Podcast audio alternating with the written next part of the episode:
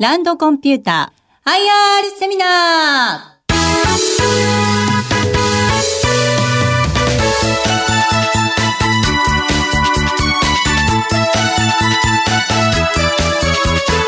この番組は証券コード3924東証2部上場株式会社ランドコンピューターの IR 活動の一環としてお送りします。お話は株式会社ランドコンピューター代表取締役社長諸島真二さん。聞き手は櫻井英明さんです。この番組は8月19日に大阪で開催した IR セミナーを収録したものです。証券コード3924東証2部上場。株式会社ランドコンピューター代表取締役社長諸島真二さんです。どうぞ大きな拍手をお願いいたします。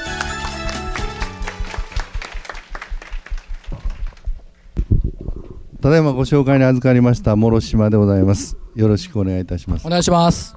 まあ今まではですねシステムを動かすのにソフトウェアは絶対いるっていうのはその辺のご理解はあると思うんですけども、うん、どんな仕事をしてるってどんなことをやってんだなっていうのはあまり実感として、えー、湧かないんじゃないかなというふうに思ってます。今日はできるだけですねその辺も分かりやすく事例を交えてご紹介していきたいと思います。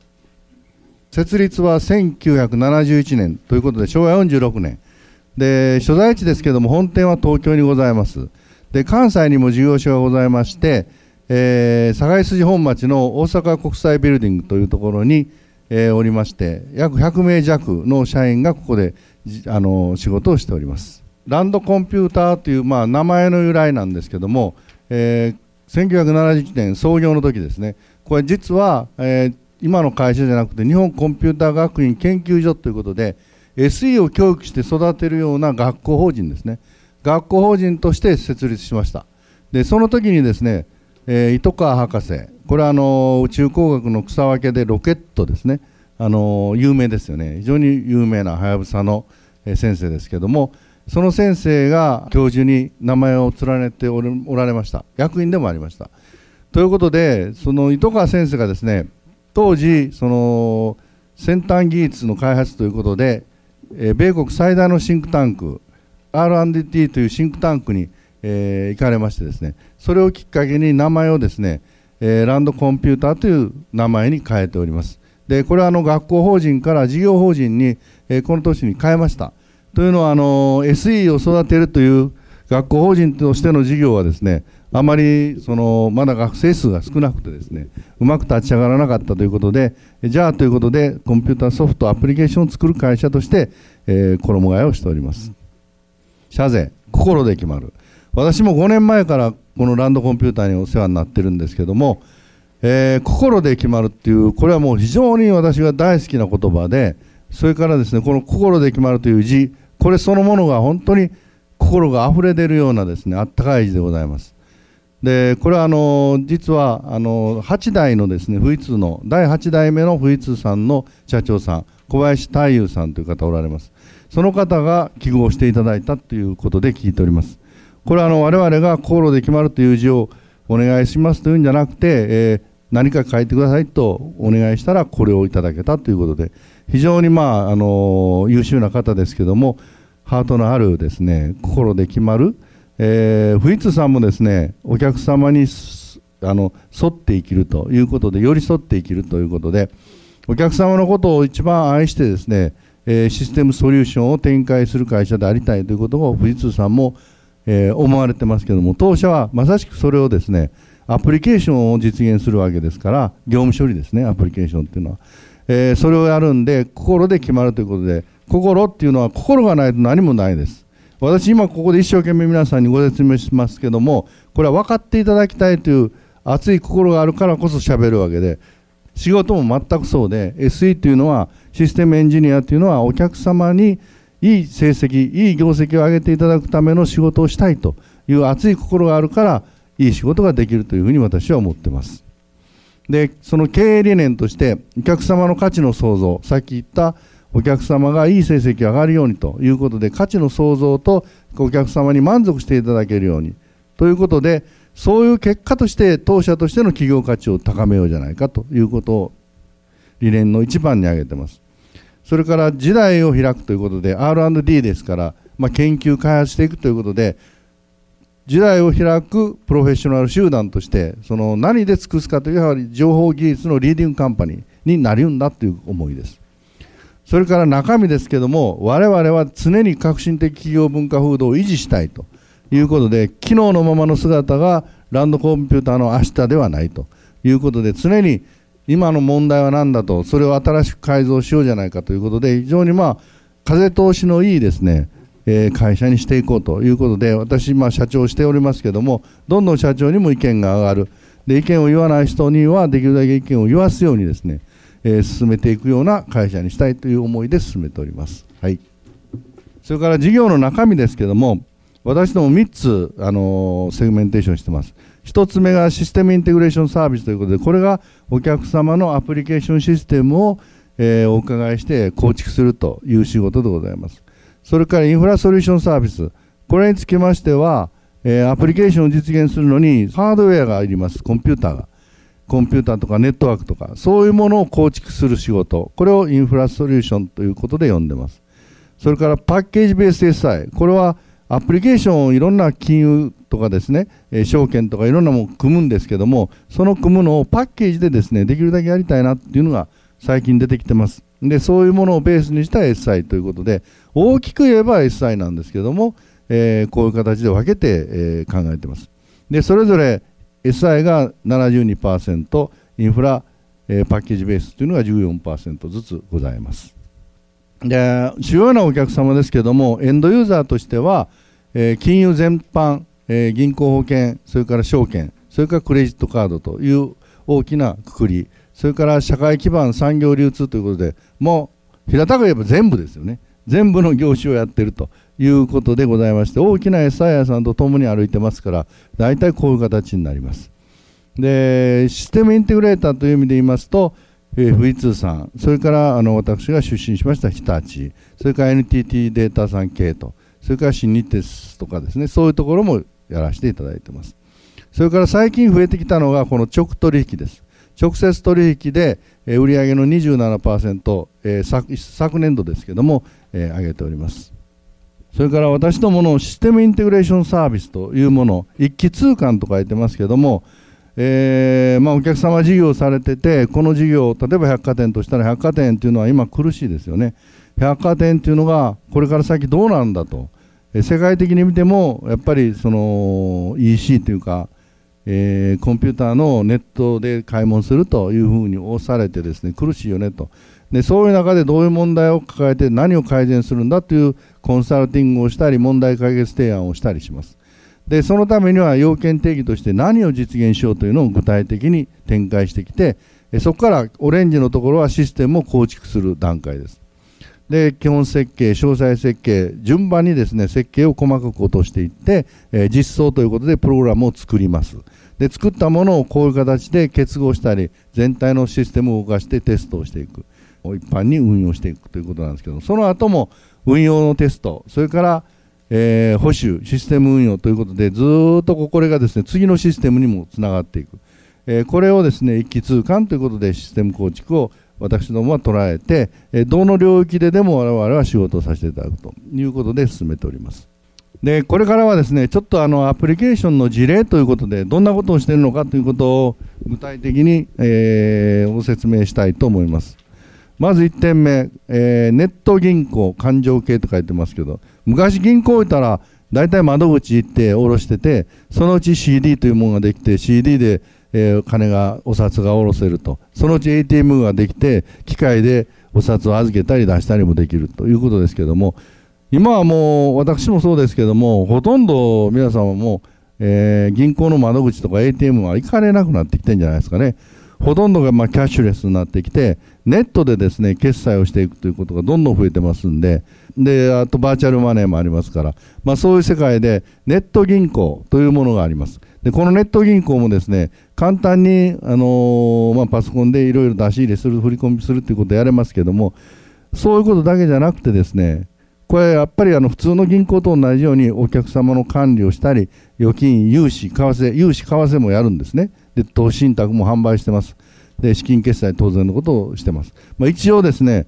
えー、例えば有名なところで言うとソニー銀行さんであるとか伊予銀行さんであるとかネットだらけの銀行がありますよねそういう銀行さんもそういう全ての業務をやってますでこれらの業務をフルフルこれは富士通さんと一緒ですけども私どもが、えー、サポートして実現していっているということで、まあ、こんなことをやってて皆さんの日頃の生活の、まあ、お金にまつわる決済系とかお客お金の回り具合ですね。これをサポートしているということです。はい。でまあいろいろあの挙げますと大変ですのでどんなことやってるかっていうのを金融機関だけでたくさん挙げてます。これなぜ金融機関だけ丁寧にしてるかというとさっきも説明しましたけど当社は金融が一番古くからやってまして強い業種になっているので特に説明してます、えー、次が公共関係です、えー、もう一つ安定的に大きいのがこうですね。公共機関向けいうやつです。公のつくやつですからあのまあ予算を取ってやるやつですけども、えー、この中の代表的なやつでえー、社会保障関連システムというので、これは病院の関係ですね、保険国保みたいなところですね、具体的に言うと。で、病院のレセプトっていうので、どういうお薬を治療して、どういうお薬を出すということをここでやります。それから薬局ではそれに基づいて処方箋というものに基づいてこうお薬を出していくわけです。まあ、こういうデータが全部、あのー、保険の方に回ってくるわけですけども、その中でチェックをして、えー、例えば私も薬たくさんもらってますけどお薬の中でもジェネリックがありますよと。こういうものはジェネリックを使ったようですかと。ジェネリックを使うとどのぐらい安くなりますよと。いうようなことを、えー、保険の方でですね、えー、提案が来ます、まあ、できればそうしてくださいと、まあ、いうことなんですけどもそういうようなデータも全部ですねこういうシステムで管理して、え、できるようにするということを仕事としてやってます。はい。それからあのこれはあの皆さんもお使いになって馴染みがあると思いますけども宿泊施設の予約と。で代表的なじゃらんですね。じゃらんなんかもうちがやってまして、えー、これはですねまあどこどこの、えー、何日のホテルで高いもん順とか安いもん順とかいろいろ出ますね。で1泊2食付きとかいろいろよく私もよく使いますけどもまあそういうものもあってそれをあの予約して、え、使っていくんですけどもまあ、最近ではですねこの裏で AI が走ってまして、えー、AI でですね大体アバウトなこと私ゴルフ好きですけども、えー、ゴルフをまあ2泊3日で2ラウンドして程よいこうご飯でどうのこうのというまあ適当な聞き方ですね。で何日ぐらいっていうのを入れてそうすると AI の方で大体私の履歴があってそれに基づいていろいろ調べたりいろんな属性の管理もしますけどもそういう状態でですね向こうから提案していきます。これでどうですかっていうのをいくつか作ってそういうものをサービスしていくと。いうようなふうにどんどん変わってきますけどもこういうのはもうもっともっと進んでくると思いますねこれから、えー、そういうことをアプリケーションとしてやってます。はい。それから病院情報病院はですねこれあの病院は嫌っちゅうほど待たされるんですけどもこれでも昔よりはだいぶマシになりましてえー、維持会計でありますとか、あの、臨床ですね、調剤、これあのさっきのあれですね、処方箋出すようなところですけど、これも全部システムが今されてます。これあの富士通さんのパッケージなんですけど、富士通さんの病院向けのパッケージ、このシステムの適用を当社がサポートしてます。えー、他の会社ももちろんやってますけど、うちはかなり多くやってます。えー、ほとんどがですね、これはあのー、まあ、あとどのぐらいあの人が待ってるとかいろんなあのカウンターじゃないですね表示板にいろんなことが出せるようになってきてますけどもそういうようなこともまあやるというのとそれから将来ですねこれが大きいんですけれども地域医療連携ということで、えー、どこの病院にかかってもですねど同じデータがこう受け渡しできて、えー、また同じ検査血の検査を何回もやるっていうようなことがないようにしようと。いうようなことでですねカルテをどこからでも運べるように、まあ、私どもが持っていくような今でもできますよ持っていかなくてもですね、えー、コンピューターシステムの中であの渡り合いでやろうというようなことも進めますこういうことになると非常にシステムが変わるので、えー、私どものビジネスもこれから大きく伸びるということでございますこの部分は国の政策の中で割と上位に来てる政策ですよね、電子カルテとか。かなり上位に来てます。ほほぼ実はトップクラスにいるんで、ええ、ということは、これ、すごく大きな期待分野と考えていいですか？期待分野です。もう藤津さんもこれ、大きな期待分野として挙げられてますけれども、現実にはまだまだ病院側が抵抗してるんでね、まあ、その辺は当然なくなってきますから、将来的には非常に大きな分野です。まあ、厚生労働省もこっちやるとやると言っている以上は、これ、1個、2つ、3つ穴が開くと、どんどんどんどん拡大していくということですね。はい。各県で進んでいきますから、それから次、あのインフラソリューション、これはもっとあの今のアプリケーションご説明しましたけど、もっと分かりにくい世界だと思います。これ、サーバークライアント、それからネットワーク構築、それからアプリケーション基盤、クラウドと4つ書いてますけども、サーバークライアントと合わせてあのホストもあるんですね、ホストコンピューター、昔でいうあのものすごい高いコンピューターです。それから最近がこのサーバークライアントということでやってきてます。まあ、こういうもの、アプリケーションがこのアプリケーション基盤の上に構築されるんですけど、その下にサーバークライアント構築があって、それぞれをつなぐネットワークがあって、その上にアプリケーション基盤があって、えーその上に個別のアプリケーションが立ち上がるということです。で、クラウドっていうのは、こういうサーバークライアントの代わりに、クラウド環境で今申し上げたアプリケーションみたいなものが全て動くようになるということで、時代はどんどんサーバークライアントから、まあ、この前にメインフレームがあるんですけど、メインフレーム、サーバークライアント、それからクラウドになってきていると。で、こうなってくると、どんどんどんどんネットワークというものが非常に大事になってきて、ネットワークの構築 SE というのが今、非常に希薄化してきてます。で、これはもう何人人がいても足らないというような状態です。それからアプリケーション基盤というのは、アプリケーションもどんどんどんどんさっき言いましたように、AI を使ったりとか、いろんなことでどんどん進歩しますから、えーそういう個別のものをできるだけ効率的に作ろうというので、アプリケーション基盤、こう共通的な部品と思ってもらったらいいですけど、まあ、そういうものを作っているということです。えーそれからパッケージベース SI、これはさっきの業務をですね、えーできるだけパッケージ化して作っていこうということです。できるだけ安く早くということです。それで有名なのがこのセールスフォースですね。非常に有名です。それからマイクロソフトプロダクト、マイクロソフトというものが、当時はあの、えパソコンの OS ですね、OS だけやってたのが、どんどんどんどんこうアプリケーションへも出てきてます。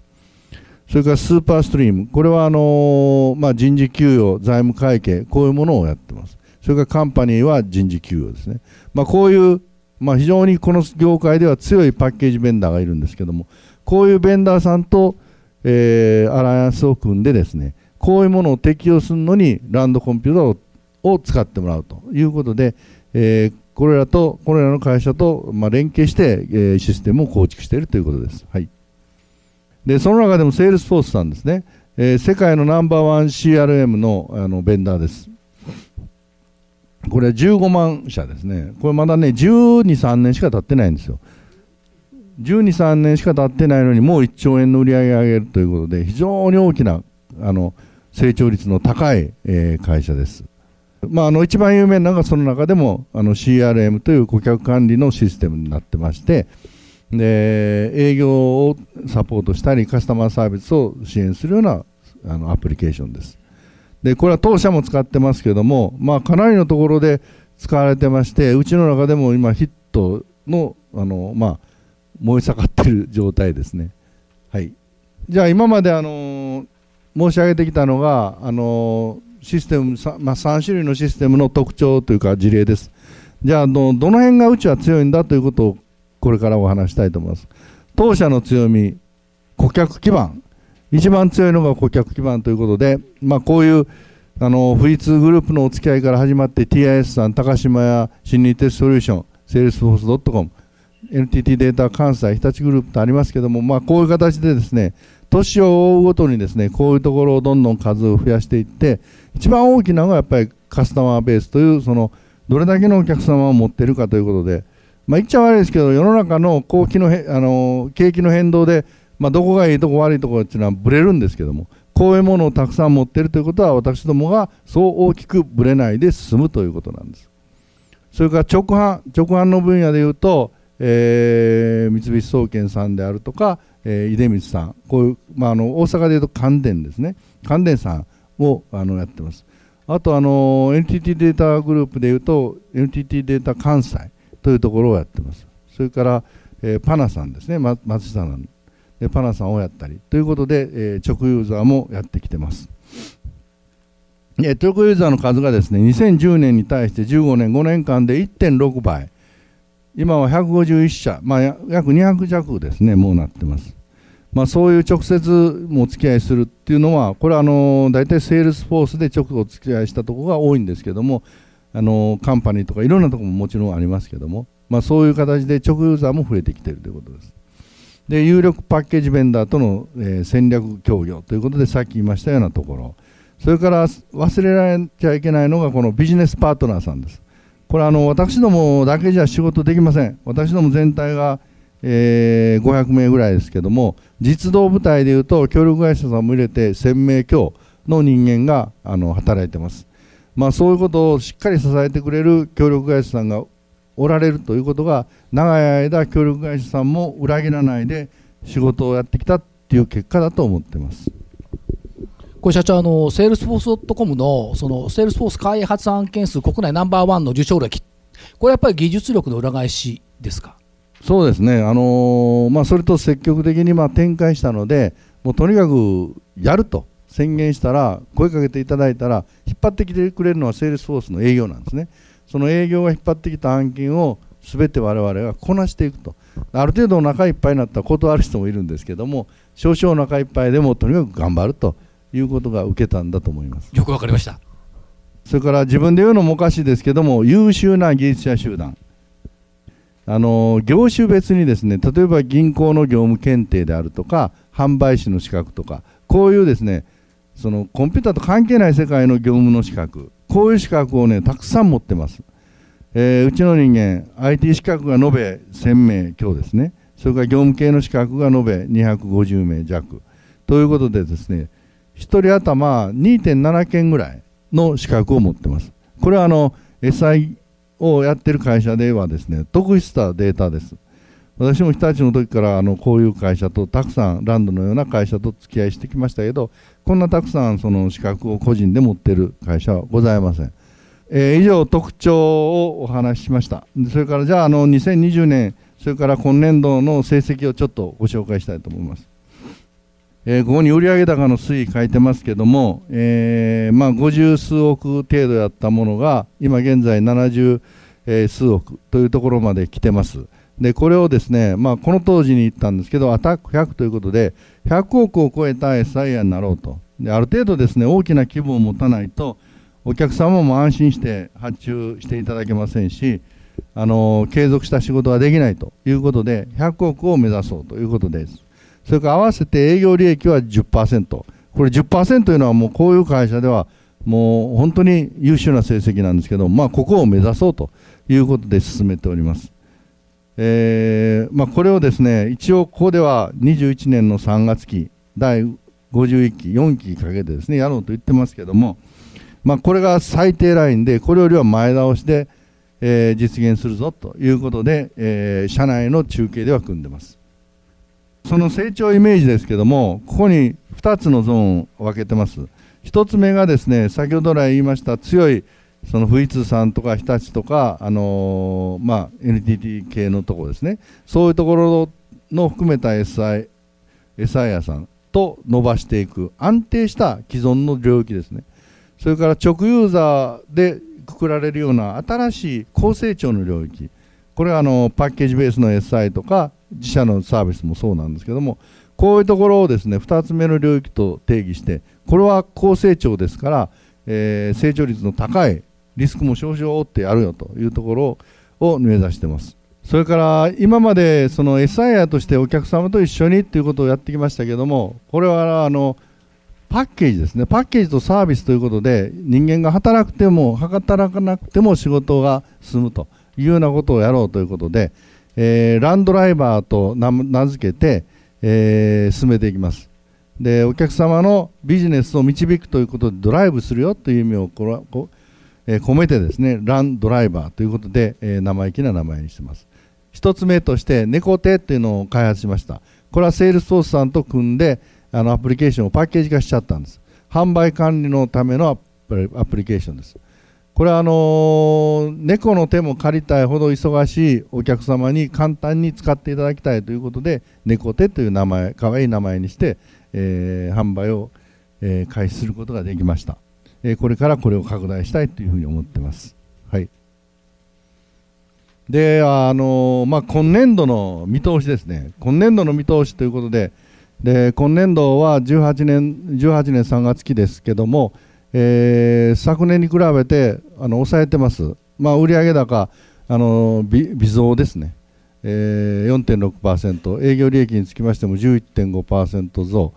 という形でですね抑えてます。この抑えてる理由は、えー、昨年度が悪かった理由なんですけど昨年度が一昨年に比べて、えー、それぞれ減収減益ですけども若干ですけどね減収減益と。でこの減益の方なんですけども減益の方が仕事を失敗したといいますかね、えー、余計に原価がかかった仕事が若干発生しまして、えー、それを前倒しで、えーまあ、吸収してきてこういう数字になってますこれがまあ今年度のあの上期ぐらいまでちょっとは引きずりますけども、まあ、そういう数字になっているということでございます。ということで、まあ、そういうことも含まれてとにかく今の足元を固めようということであまり強気には組まないでこういう数字で、えー、3月期今年度は組んでおります。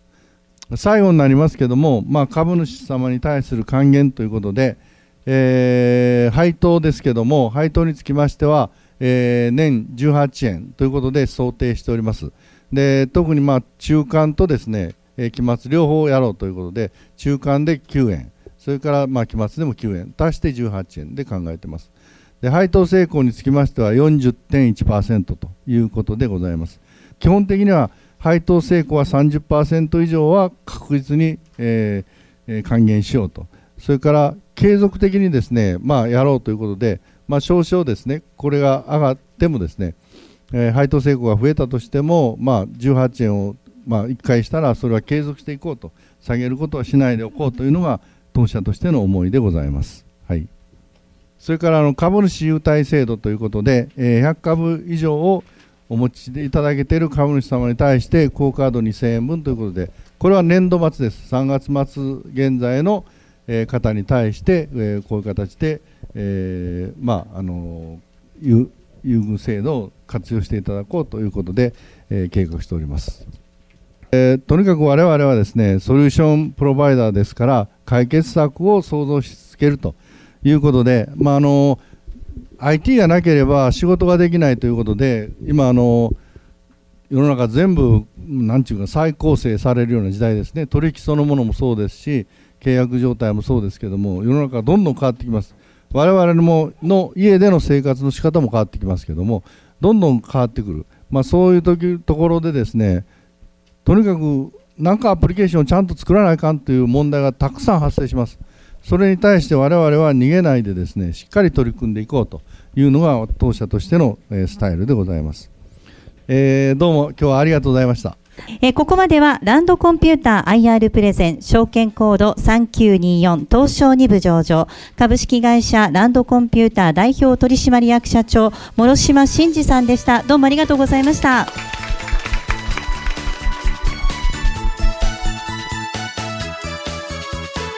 ランドコンピューター IR セミナーこの番組は証券コード3924東証2部上場株式会社ランドコンピューターの IR 活動の一環としてお送りしました。